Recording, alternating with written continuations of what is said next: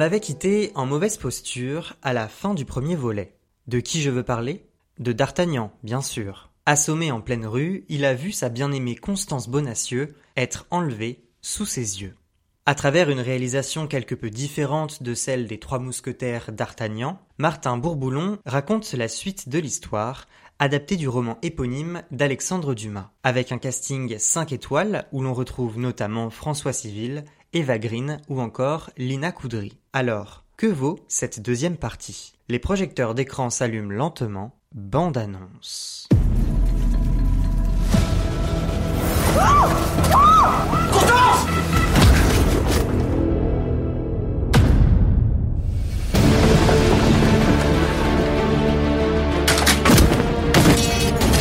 Constance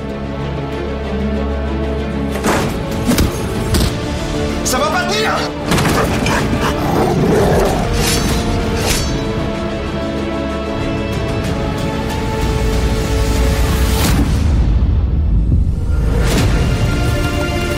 pas moi que vous vouliez sauver, mais Constance Bonacieux. Où est-elle?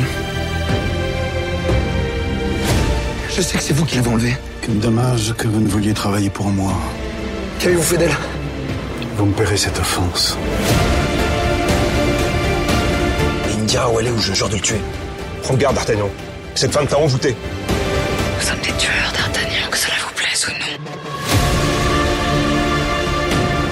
Que chaque hérétique du royaume sache ce qu'il en coûte de défier le roi. Mousquetaire Vous êtes soldat pour mourir Je vous emmène là où on meurt.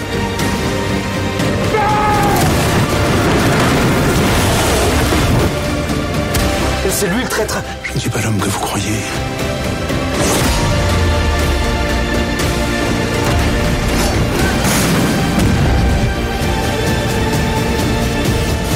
Un seul geste et je vous tue Si vous me tuez, vous ne saurez jamais où est Constance.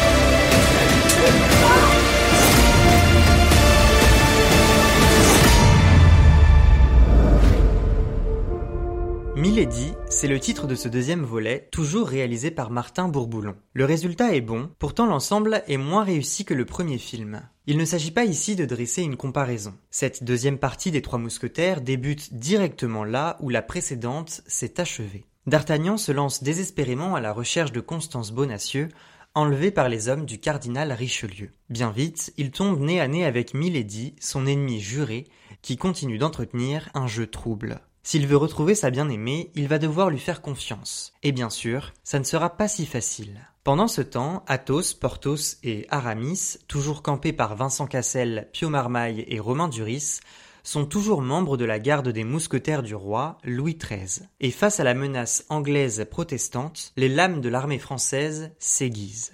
On met quelques minutes à se remettre dans le bain tant les personnages sont nombreux. C'est un des problèmes du film à mes yeux. Le manque de clarté ou d'explication se fait ressentir. Avant de se lancer dans cette partie 2, un revisionnage du premier film est nécessaire. Mais il faut aussi être vraiment concentré pour ne rien manquer. Une petite phrase, un regard ou un geste peuvent être importants pour comprendre ce qu'il se joue dans ce film, où les alliances se font et se défont en un rien de temps. Le souci, c'est qu'à la fin du film, on a l'impression qu'il ne s'est pas passé tant de choses que ça. Certaines scènes sont plutôt réussies, comme le siège de La Rochelle ou les combats entre D'Artagnan et Milady. Pourtant, avec du recul, j'ai le sentiment que ce film n'est pas vraiment ce qu'il devait être. Déjà, on nous avait promis une conclusion, et ce n'est pas le cas. Je ne vais pas spoiler le film, mais les dernières minutes laissent envisager une suite pour D'Artagnan et ses amis, même s'il me semble que rien à propos d'un troisième film n'a été annoncé pour l'instant. En vérité, la première partie a été un tel succès qu'il n'aurait rien d'étonnant à ce qu'une partie 3 soit en préparation. Et ça, seul le temps nous le dira. L'impression globale que j'ai de cette partie 2, c'est qu'elle sert de transition et qu'elle permet de faire monter la sauce. Ce n'est pas que ce film ne raconte rien,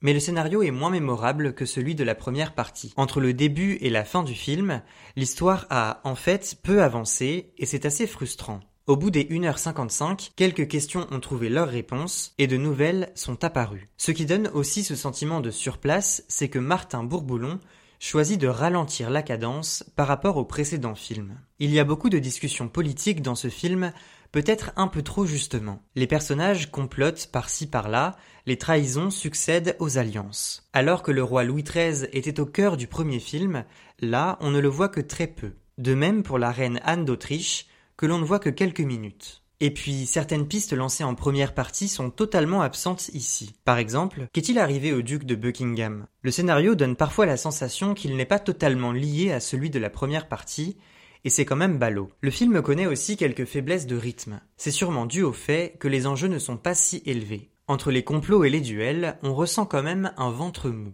En vérité, certains personnages brillent par leur sous-utilisation. Je pense d'abord à Porthos et Aramis, qui apparaissent vraiment comme anecdotiques. C'est dommage parce qu'on parle quand même de quatre mousquetaires. En vérité, les scènes où D'Artagnan, Athos, Porthos et Aramis sont réunis à l'écran sont très peu nombreuses. Et donc forcément, petite déception sur le développement des personnages. Aramis et Porthos font plus figure de ressort comique qu'autre chose, et Athos, s'il gagne en épaisseur, n'est pas non plus fascinant. Cela vient sûrement du jeu de Vincent Cassel, que je n'ai pas toujours trouvé parfait. François Civil, de son côté, est égal à lui-même et reste convaincant dans la peau de D'Artagnan.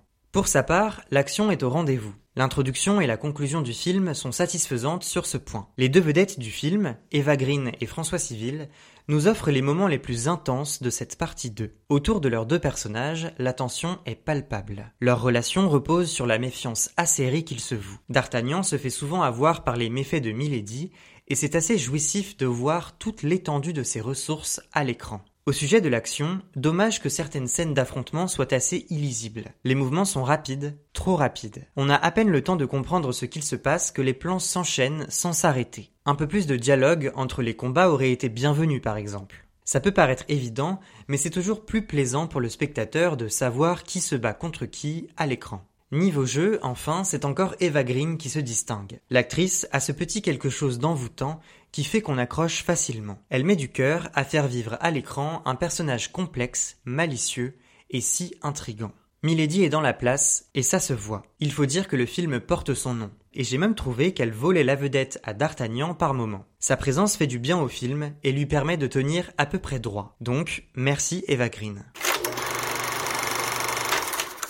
Les Trois Mousquetaires Milady est un bon film de cap et d'épée, toutefois moins mémorable que son prédécesseur. Si Eva Green et François Civil nous assurent un divertissement qui tient la route, c'est plus grâce à leur talent qu'à un scénario plutôt maigrichon. Des personnages sous-utilisés, des scènes d'action très speed et brouillonnes, cette deuxième partie, toujours réalisée par Martin Bourboulon, n'est pas aussi trépidante qu'attendue. Un peu comme si elle ne faisait figure que d'amuse-bouche avant une éventuelle troisième partie pour clôturer en beauté la célèbre histoire d'Alexandre Dumas. Dans le prochain épisode d'écran, on reviendra sur le drame franco-canado-italo-belge La Tresse, réalisé par Laetitia Colombani avec Kim Raver et Mia Melzer. D'ici là, n'oubliez pas d'aller au cinéma.